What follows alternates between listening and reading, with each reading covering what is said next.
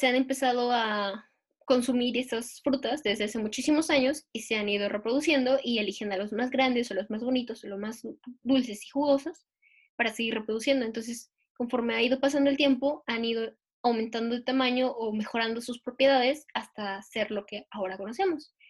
Y a lo mejor puede parecer un poco raro, pero la prueba de que eso pasa es los frutos rojos, y Ter lo menciona en su video, ¿no? Que los frutos rojos son pequeños porque hace muy poco tiempo que se empezaron a, a cultivar eh, por los humanos. Eran frutos silvestres y últimamente ha sido muy popular todo lo de los frutos rojos, pero como no se han ido haciendo agricultura con ellos, aún son muy pequeñitos. O sea, hace muy poco tiempo que se han empezado a cultivar. Eso poco tiempo son miles de años, o sea, hay una diferencia de unos 5.000 años entre cultivo y cultivo y porque unos son muy grandes y otros son muy pequeños. Entonces, pues sí, básicamente es por eso. Sí, menciona que la mayoría de las vallas del bosque y así. Y que por eso también a lo casi siempre te tocan, o sea, que es muy común que no sé, en la salsa mora te toque una súper ácida, porque todavía no se selecciona tanto el sabor y así. Entonces es muy arbitrario lo que te vaya a tocar. A diferencia de otras frutas como el mango o la manzana, que ya lleva años y miles de años siendo cultivada. Y ya es como un sabor más dulce y más general, más normal en todo el mundo. Y de hecho hay cosas aún más extrañas que se han hecho en frutas. Por ejemplo, en Asia, las sandías cuadradas, que es que cuando están como todavía tiernitas, las meten en envases cuadrados y después crecen cuadradas y las venden cuadradas. Sí, está súper loco porque también lo hacen con formitas de corazón y que este como de triángulo y no sé qué tanto les meten, y está muy loco eso. Sí, está muy raro, pero pues igual sigue funcionando, ¿no? Claro, esto todo es como parte pues sí es selección artificial, pero todavía es como muy normal, porque además después viene modificación genética, que también ya es otro tema muy aparte, que la verdad yo no sé mucho de eso, o sea, la verdad yo no me meto tanto en eso, pero sé que también... Los transgénicos. ajá, todos los transgénicos y que las sandías sin semillas o los limones igual sin semilla o ese tipo de cosas, que no sé si son transgénicos o es seleccionado. La mayoría de las frutas sin semillas sí son selección artificial. Así no. como la uva y así. ¿Pero es selección o es modificación genética?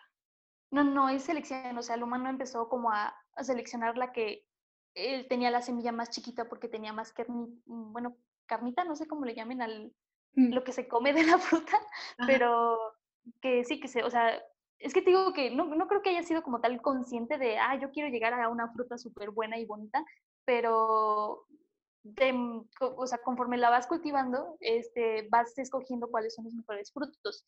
Y como se venden más los que tienen como más mmm, carnita, es que no sé cómo decirlo, este, son los que se van cultivando más. Entonces, eh, en el caso de, según yo, la uva, este, la mayoría de, porque ves que hay un montón de uvas, este, la mayoría que no tienen semilla, sí fue por selección artificial.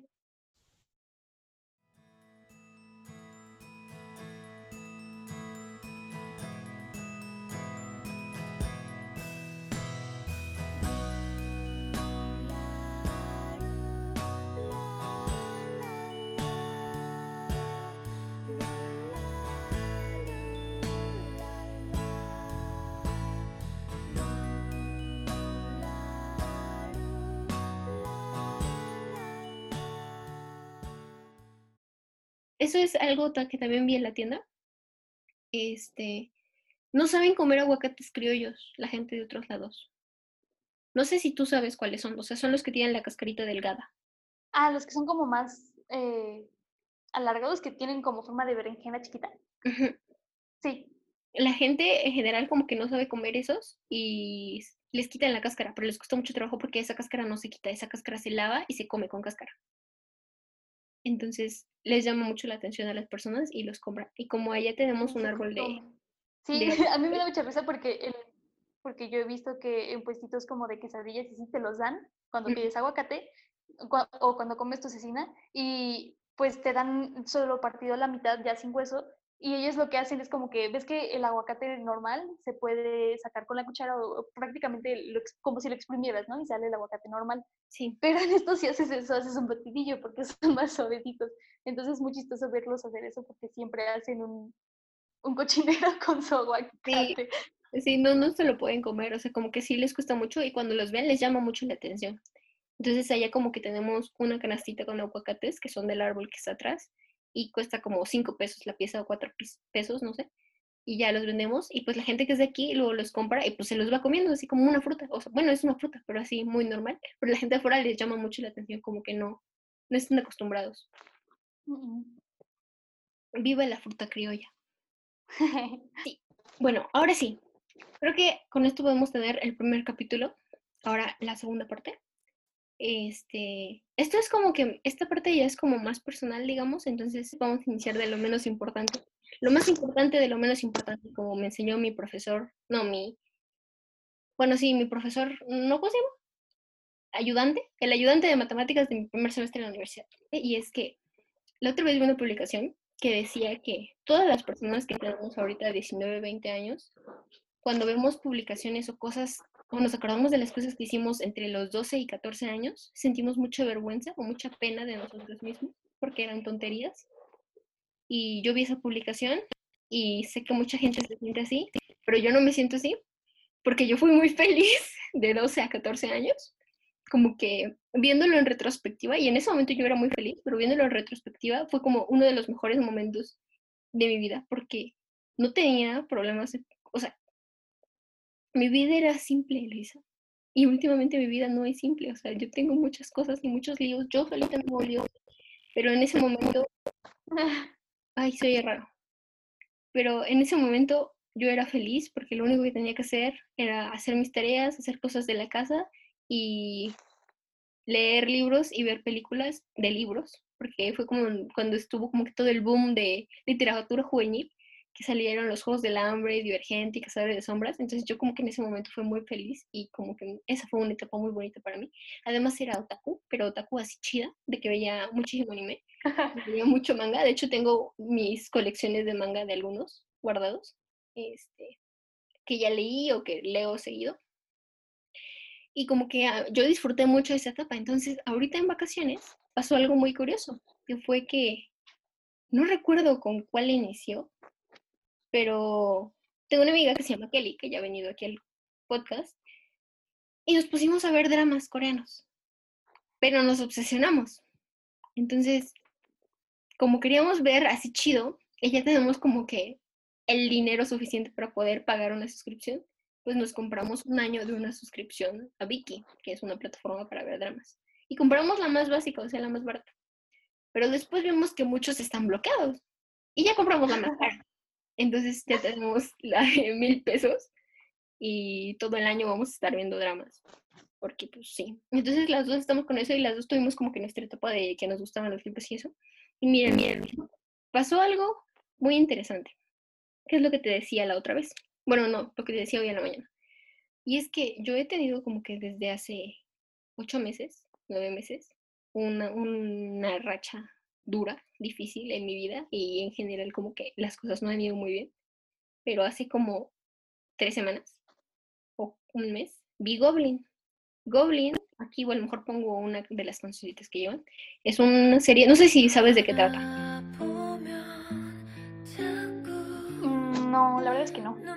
Bueno, trata de un ser inmortal. Bueno, es un hombre que mató a muchas personas en la guerra, en no me acuerdo qué era, de Corea y pero mucha gente también lo vería. La verdad no entendí muy bien esa parte de la historia. El punto es que él lo asesinan, lo matan, pero se vuelve inmortal. Entonces él va a ser inmortal hasta que encuentre a la novia del Goblin. Ah, porque lo mataron con una espada. Entonces tiene una espada enterrada. Y él va a ser inmortal hasta que encuentre a su novia. Y su novia le va a sacar la espada. Y él ya va a poder morir. Entonces pasaron más de 900, creo que 960 o 930 años hasta que apareciera la novia del Goblin. Cuando apareció, el Goblin tiene 30 años. Bueno, luce como una persona de 30 años. Ah, pues es el protagonista de Coffee Prince, el actor. este. Es que sí conozco el protagonista, pero no he visto tampoco esa. no, yo tampoco. O sea, vi el primer capítulo, pero la verdad no, no me jaló y ya no la sigo viendo. Pero pues es ese actor. Y. ¿Qué? Ah, ajá. Luce como una persona de 30 años, pero tiene 900, ¿no? Y su novia, la chica con la que, que le va a poder sacar la espada que tiene enterrada, es una chavita de 19 años, que en Corea pues a los 19 estás en tu último año de preparatoria. Y pues ya se empieza a desarrollar toda la historia y está muy bonito, tiene muchas cosas bonitas. A mí la verdad me gustó mucho la pareja secundaria. El actor y la actriz que hacen la pareja me pareció que eran muy buenos actores y tenían muy buena química y yo estaba chille chille. Y como que hay otras historias extras que también están como súper bonitas alrededor. Pero pasó algo bien curioso porque lo terminé de ver en mi trabajo.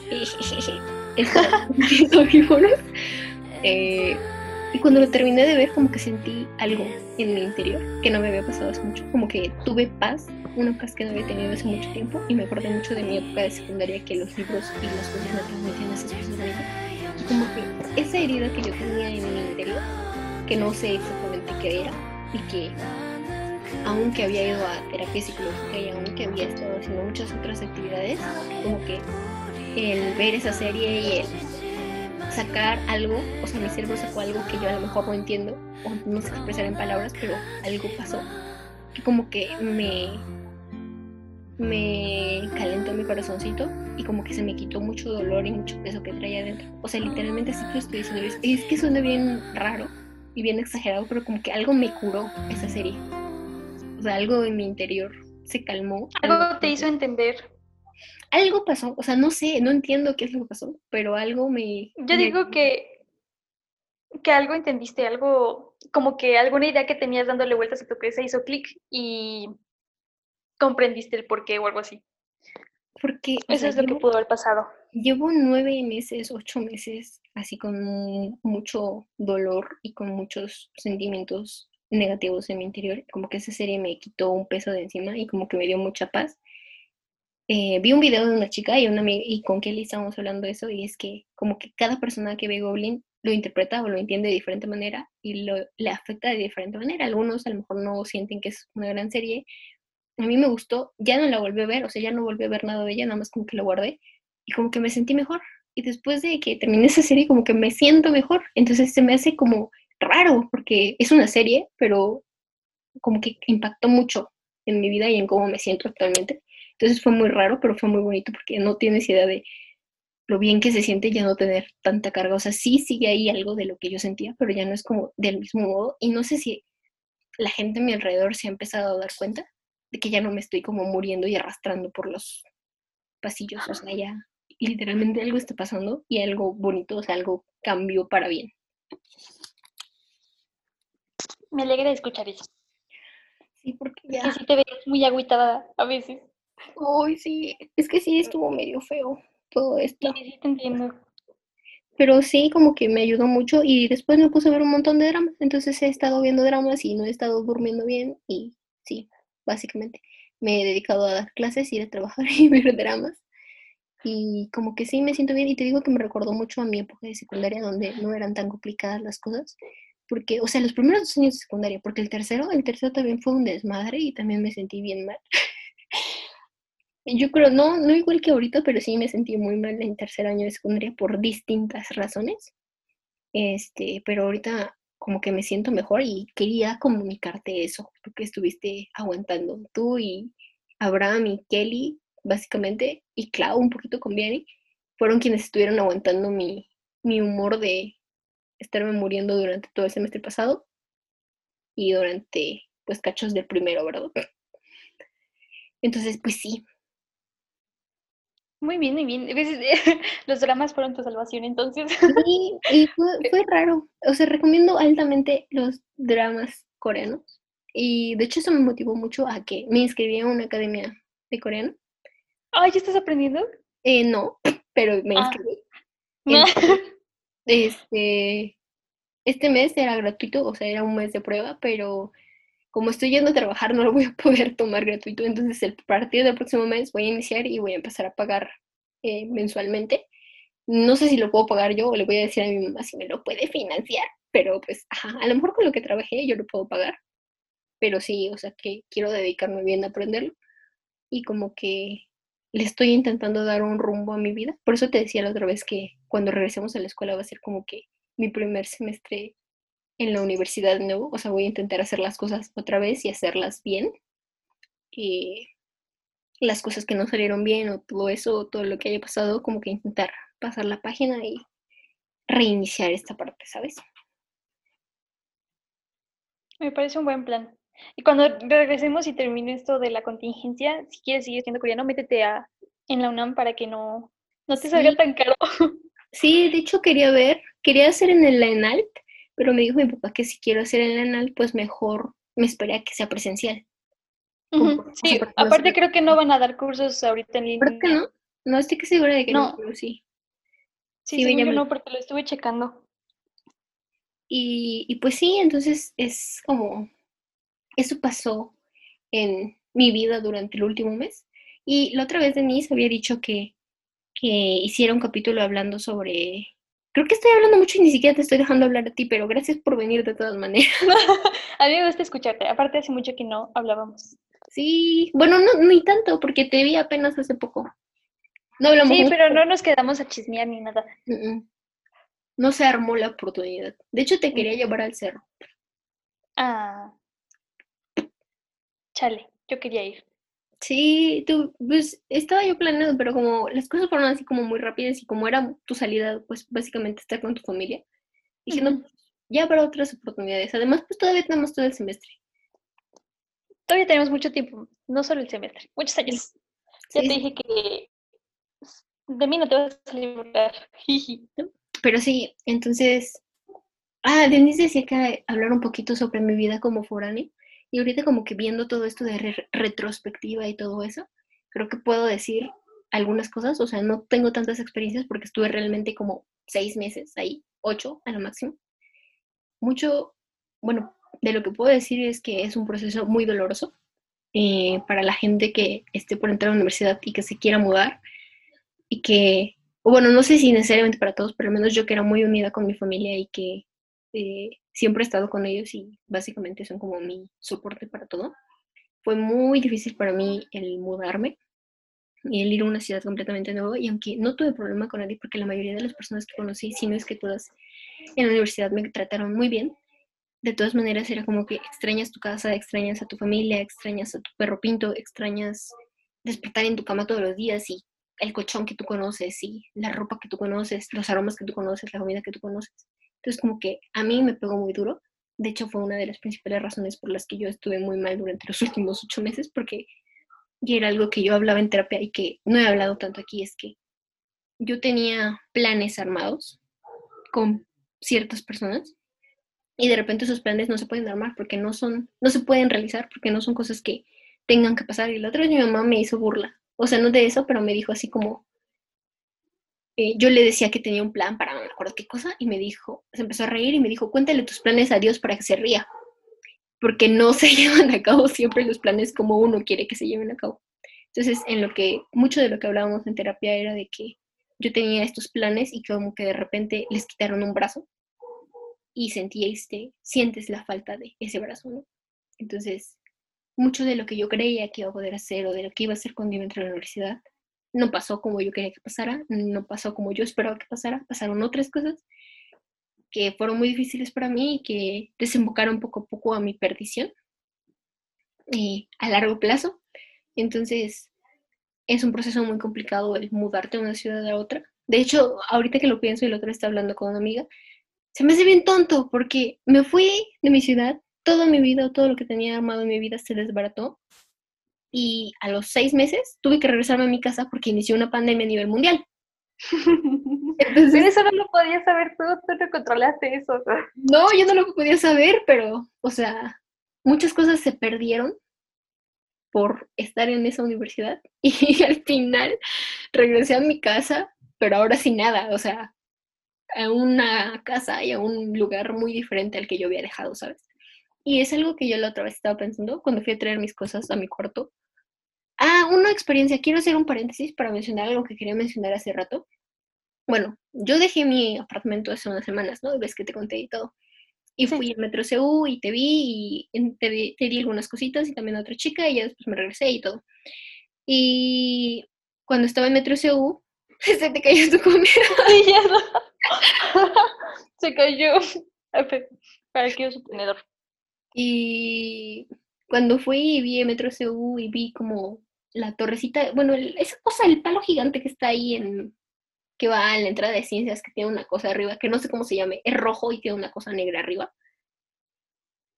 Es un palo gigante rojo con algo con algo negro encima. No sé cómo se llama. ¿La escultura que está enfrente de la estación de bicis? Sí, esa, esa escultura. no sé qué es, pero lo vi y me acordé como de todo mi semestre, ¿no? Y todo lo que pasó y todo lo que viví y todo lo que sufrí, etcétera, etcétera, etcétera. Y como que me acordé de que, bueno, me llegó de que voy a regresar al lugar del que me fui cuando tenía 18 años, ahorita tengo 19, tampoco es tanto tiempo, pero y ya voy a regresar y ya no soy la persona que era cuando me fui. Y es algo que yo la otra vez hablaba con mi hermano y es que pueden, por ejemplo, estamos tú y yo, ¿no? Y salí, salí tú y yo en el mismo camino. Y entonces de repente hay como una bifurcación, que no es una bifurcación, es una bifurcación en tres, que no sé cómo se llame. O sea, se divide ese camino en tres. Y cuando el tiempo va pasando y vamos creciendo y las tres tomamos como que distintos caminos o el mismo camino o lo que sea, el punto aquí es que nunca vamos a ser las personas que éramos ayer. Ni tú, ni Sally, ni yo. Bueno, los animales que éramos ayer. Ninguna de las tres. Porque Sally es un perrito, es el perrito de Luisa, por si no saben quién es Entonces, empezó a llover, pero bueno, espero que no se escuche tanto y si se escucha, ni modo. Eh, nunca vamos a ser las personas que éramos ayer porque estamos en hoy. Y mañana no vamos a ser las personas que éramos hoy. Y de esta forma, aunque, hubiéramos, aunque nos hubiéramos mantenido en el mismo camino, las tres habríamos cambiado o la situación habría cambiado y nos habría hecho cambiar. El punto es que, aunque tú te quedaras como, aunque tú y Sally estuvieran en su misma casa y yo estuviera en otra casa, y en algún momento hubiéramos estado como que en un punto muy similar, conforme va pasando el tiempo y conforme van pasando las personas que conocemos y las situaciones, las tres, no solo yo, que no estoy en el mismo lugar que ustedes, cambiamos. Entonces, con mis amistades que yo tuve aquí o con las amistades que yo hice en la Ciudad de México, nunca voy a estar en el mismo momento en el que estuve ayer o en el que estuve hace un mes o en el que estuve hace seis meses. Y ese es el punto, que las situaciones y las personas siempre están cambiando y que no puedo esperar a que las cosas sigan siempre estáticas, porque las cosas nunca están estáticas, ni las cosas ni las personas. Y nadie, ni yo puedo criticar a nadie por cambiar, porque el cambiar o el que las cosas cambien es la cosa más normal y lo que debe de pasar, o sea, es una parte fundamental de la vida, que las cosas estén cambiando. Entonces, en esa trifurcación en la que Sally, tú y yo nos separamos, eh, no fue culpa de nadie, las tres como que fuimos cambiando, fuimos creciendo y pues así tenía que pasar. Sí, era algo que iba a pasar tarde o temprano. Y si las cosas se vuelven complicadas entre Sally, tú y yo, o entre tú y yo en algún momento, o entre Denise y yo, o entre Clau y yo, o entre Ana y yo, que es una amiga de aquí, o entre Pau, o lo que sea, entre las personas con las que interactúas se vuelven complicadas, pues es también de cierta forma normal y vas a encontrar una forma de solucionarlo o no. Apenas hay una chica con la que yo me llevaba mucho en la prueba y hace como dos meses me di cuenta de que me bloqueó de Facebook. me bloqueó y me di cuenta. Y hace como una semana yo iba caminando por la calle y me la encontré y nos topamos así de frente. Y creo que íbamos con cubrebocas las dos y todo, pero creo que ella me reconoció porque yo vi que algo cambió en sus ojos. O sea, no sé si me lo imaginé, pero yo siento que algo cambió en sus ojos. Y yo debajo del, del cubrebocas le sonreí, pero ella no vio que le sonreí. Y pasamos la una al lado de la otra y no nos saludamos ni nos dijimos nada. Y se puede sentir feo y puedes verlo feo, pero en algún momento también puede pasar que personas que eran muy importantes para ti muy valiosas para ti o que creías que vas a tener siempre, no, no lo están siempre. Y también es normal. Entonces, esta chica pues me bloqueó. Yo no sabía quién me había bloqueado, sabía que alguien me había bloqueado porque no me salían comentarios. Como tenemos una círculo en común, luego no me salían comentarios en publicaciones y cosas así, y fue como yo me di cuenta.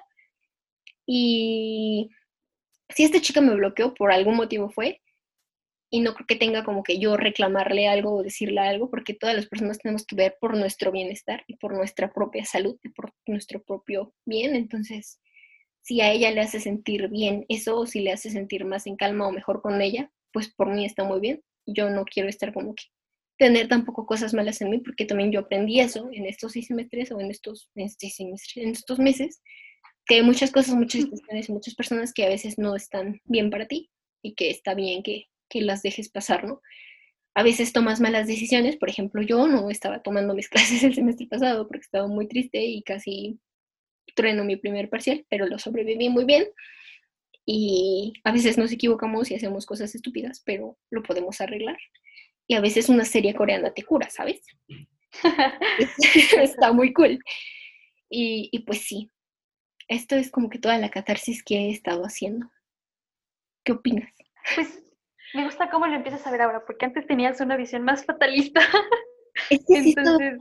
he estado muy triste y, y honestamente no se me ha quitado del todo. Como que me dijeron cosas y yo me di cuenta de muchas cosas eh, que había dicho en otros capítulos. Por ejemplo, que nadie se queda para siempre eh, y que todos se van. Y es cierto, pero ya no lo veo como así, sino como que yo le di mi propia interpretación a eso y de una manera que para mí tiene sentido y para mí encaja, pero sí yo estaba muy fatalista, o sea, la verdad, y sigo con un poquito de eso porque como que me dieron un golpe de, de verdad en los últimos meses y cambiaron algo en mí, o sea, literalmente las personas con las cosas que dicen y hacen pueden modificar cosas en ti. No digo que esté bien o que esté mal, pero te afectan de maneras muy profundas.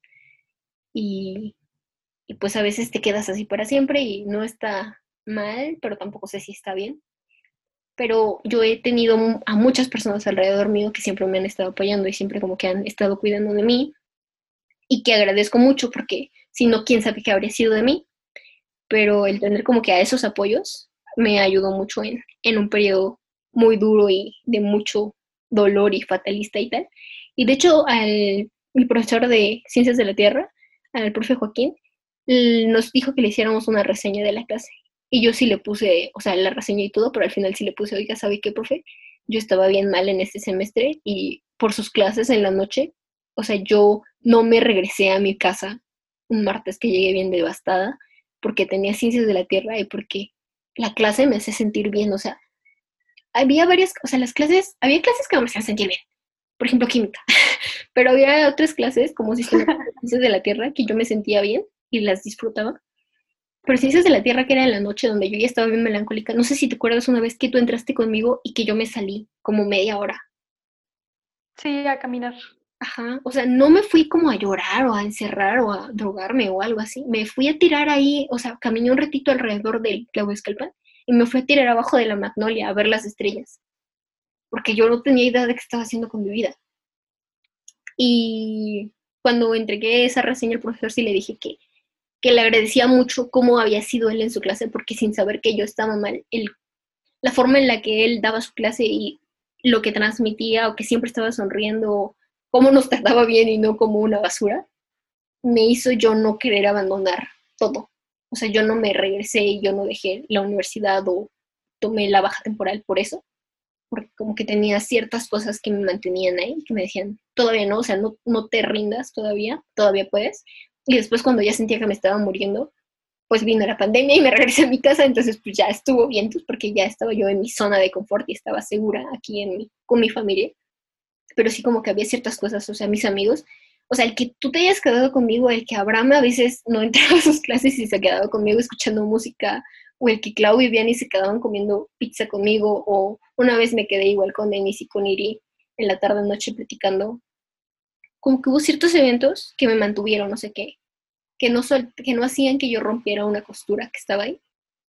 Y y poquito a poquito va saliendo, ¿sabes? O sea, te digo que en este capítulo tú no estás hablando nada, pero pues yo estoy haciendo catarsis, ¿sabes? Tú desahógate. Pues te digo que está bien porque antes, o sea, yo sentía que no, no, o sea, querías encontrarle un porqué a todo. Y por qué había sucedido aquello, y por qué había sucedido esto, y que por qué te sentías así. Y no necesariamente tienes que saber en ese momento. Entonces, como que la visión que tienes ahora a comparación de la que tenías antes, sí es un gran cambio porque siento que ya estás como entendiendo lo que alguna vez te dije de que puede que todo haya pasado por algo y aunque tú hayas tratado de tenerlo, tarde o temprano iba a suceder. Entonces, que este proceso como de curación que estás teniendo, aunque te tome tiempo o no, que está bien si te tardas o no, este va bien y te está haciendo bien. Y pues el cambio no es malo. Que siento que es algo que también algo al que le tenías mucho miedo. Siempre, desde siempre, le he tenido muchísimo miedo al cambio, desde que soy pequeña. O sea, yo era niña y no quería ser adolescente. Yo era adolescente y no quería ser joven. Yo estaba en la prepa y no quería entrar a la universidad. O sea, siempre me se me ha hecho muy difícil los cambios. Me emocionan, o sea, sí me aviento, o sea, sí me dicen, mañana tienes pasaporte visa, mañana te vas a Australia. Me voy, pero me va a dar harto miedo. Y cuando ya voy a sufrir porque voy a extrañar muchas cosas. Pero sí me voy, y ese es mi problema, que me voy con miedo.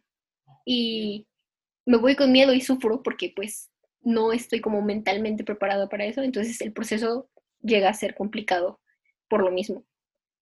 Entonces, eso me pasó básicamente. Eso me pasó, es que van a bañar a Pinto, creo. Y le toca baño.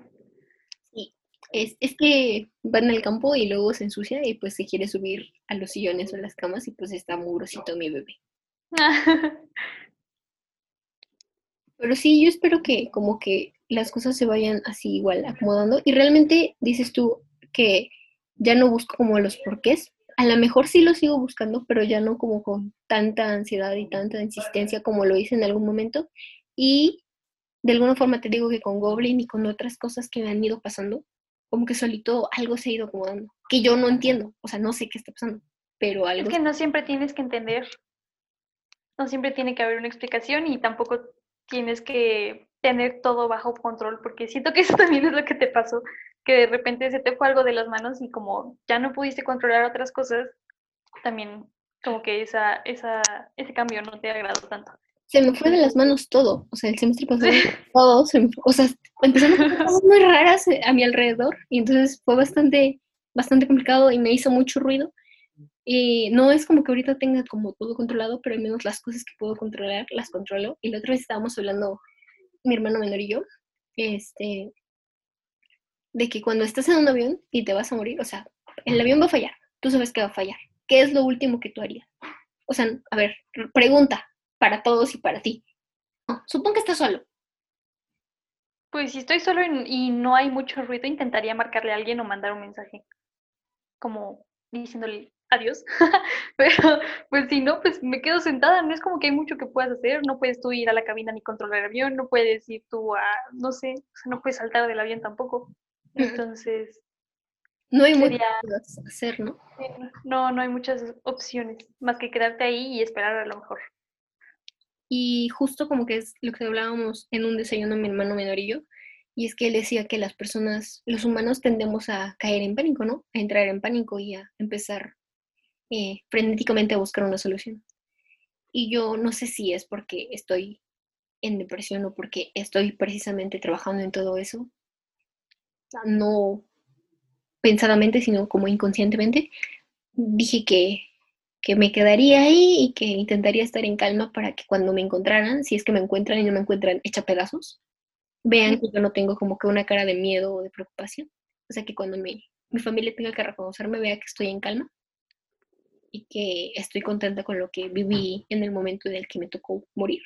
Y hay una parte en esta serie que te digo que se llama Goblin, donde esta chica, la novia del Goblin, ve fantasmas. Entonces, los fantasmas le piden ayuda, pero ella no les hace caso porque luego la empiezan a tratar mal y pasan muchos líos con los fantasmas. Pero hay una chica que le pide ayuda y le dice que por favor vaya a su departamento. Y la protagonista le pregunta que por qué y le dice que porque su mamá todavía no va a su departamento a sacar sus cosas. Ella vivía sola cuando falleció. Y que cuando vaya, su mamá se va a deprimir y se va a sentir muy mal porque su despensa y su refri está vacío ella no tenía dinero para poder comprar comida. No se murió por eso, se murió no sé por qué, pero no tenía comida en su casa. Entonces dice que a su mamá se le va a romper el corazón si ve su despensa vacía. Entonces la protagonista va y llena la despensa. Así le pone comida y le pone botellas de agua y todo. Y cuando pasa el capítulo, sigue una escena donde la mamá va al departamento y empieza a ver las cosas de su hija y a tocar sus muebles y sus libros y sus plantas y todo y abre la alacena y abre el refri y ve que está lleno de comida y se pone a llorar. Pero en ese momento ella, la fantasma, se puede ir porque su mamá ya no va a sufrir, o sea, su mamá ya, ya no, ya no está preocupada porque su mamá se va a sentir mal por lo que ella pasó, ¿no? O porque no tenía comida. Y ya por fin puede irse y pasa al otro lado. Entonces, si yo estuviera en un avión, este, querría estar tranquila o querría estar con un semblante tranquilo por las personas que se quedan. Uy, todo bien fue el sol, el cielo. Por los que se van a quedar y por los que van a ver todo eso, como que intentaría estar bien yo conmigo mismo. Y por mí también, porque no sirve de nada estar mal contigo mismo. Entonces, no sé qué tenía que ver esto, pero me acordé. Entonces, lo mencioné. llegó. Pues sí, llegó nada más así de pronto. Y pues así es. Pues está muy bien. Yo siento que estás creciendo mucho y que este cambio te hizo bien, aunque ahorita no lo veas, porque no siempre lo tienes que ver como algo bueno en el momento, sino ya después cuando veas al pasado. Yo ahorita digo que no sé por qué me quise meter a la UNAM si las clases en línea son igual que cualquier otra universidad. Pero pues no sabías que eso iba a pasar, te digo, eso no estaba bajo tu control ni, ni era algo que, o sea, nadie se lo esperaba, así de sencillo, porque nadie quiere clases en línea, o bueno, casi nadie quiere clases en línea. La verdad es que lo bonito que tengo de entrar a aparte de que tuve muy buenos profesores, o sea, en muchas cosas, en varias cosas que me gustaron de las clases, conocí a personas muy buenas, o sea, tengo personas muy bonitas en mi vida ahorita, como que me he dado cuenta de que de todas mis etapas, creo que de la primaria no, pero de la secundaria, la prepa y la universidad, y que he conocido externamente, como que conservé amistades muy bonitas, o sea, he hecho amistades, buenas selecciones de amistades o personas me han seleccionado muy bien. Y ves que la otra vez, o sea, ando aburrida luego y hago cosas medio mensas. Publiqué eso de el rasgo más característico que, que te dan, o sea, que la gente piensa de ti. Y la gente me, me respondió eso el rasgo más característico que se repitió más fue mis ojos, porque parece que tengo unos ojos muy llamativos. Eh, desde la secundaria eso me causó un poco de lío, pero bueno.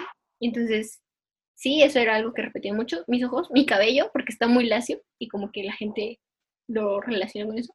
Pero tú y otras varias personas como que me dijeron más cosas como de mi personalidad o de mi persona que yo no sabía que la gente veía. Y es un cambio que yo vi en diferencia con la secundaria o la primaria, no me acuerdo, que hicimos una actividad similar con mis compañeros y me respondieron cosas feas, cosas que a mí me hirieron en su momento. Y ahorita las personas que tengo alrededor eh, me, me, dijeron que son muy bonitas, entonces como que me, me hizo darme cuenta también de que amplió mucho el universo que conocí y las personas que tengo a mi alrededor ahorita me caen bien y me siento bien con esas personas y quiero seguir teniendo las que tengo con esas personas eh, en un futuro. Entonces, cuando te dije que como que quería reiniciar la universidad el semestre que tengamos presencial, es como reiniciarlo, obviamente con los conocimientos que me dieron los profesores de los años anteriores, porque si no se y, pero con las personas, porque las personas que, que conocí en estos semestres, de alguna manera te digo que me mantuvieron a flote en mi peor momento, y como que sí es algo que, que yo puedo reconocer de la universidad, o sea que las amistades que saqué en este semestre y medio que tuve presencial fueron unas muy buenas amistades y lo valoro mucho así.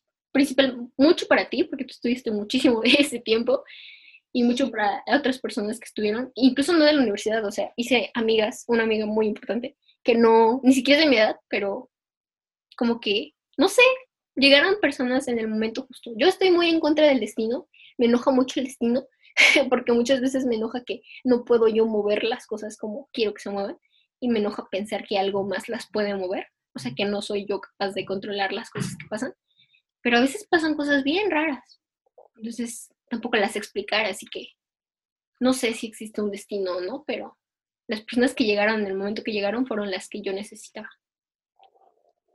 Pues tal vez es que no sé, a mí también me cuesta como trabajo creer en el, destino porque sí enoja que no puedas tú decidir, pero sí hay cosas que tienen sentido que sean llamadas como destino, porque algo te enseñaron y por algo pasaron. O sea, yo, yo sí creo mucho que por algo pasan las cosas. No sé si eso sea equivalente a destino o no, pero por algo pasan las cosas. Mm. Entonces, por eso te digo, por ejemplo, el cambio en el que tú estás viviendo ahorita, este, tarde o temprano iba a pasar porque es algo que tenía que pasar. Entonces puede que, o sea, verlo de esta forma, que no podías entrar a tu siguiente etapa, en este caso de escuela, sin pasar por un cambio, porque no puedes seguir siendo la misma persona siempre. Sí, eso es muy duro, pero pues esas cosas pasan y, y sigue, y van a seguir pasando, ¿no? sí, exacto. Pues eso es lo que ha estado pasando en los últimos meses y lo que ha lo que podemos actualizar a las personas que escuchan este podcast. Esto se dividió en dos partes, como podrán haberse dado cuenta. Yo creo que al final vamos a grabar las dos despedidas, pero este es un capítulo muy, muy, muy especial y no se lo he dicho a nadie. Este es el último capítulo de esta temporada, por decirlo así. No sé cuándo pueda haber una nueva temporada, pero con este, que sería el capítulo 16, terminamos con esta etapa de desconocidos este proyecto me ayudó mucho a sacar cosas que yo tenía dentro, a hablar de cosas que me interesaban o me importaban. Y entonces está sacudiendo allá afuera. No sé si se escucha. sí, sí se escucha, Pinto.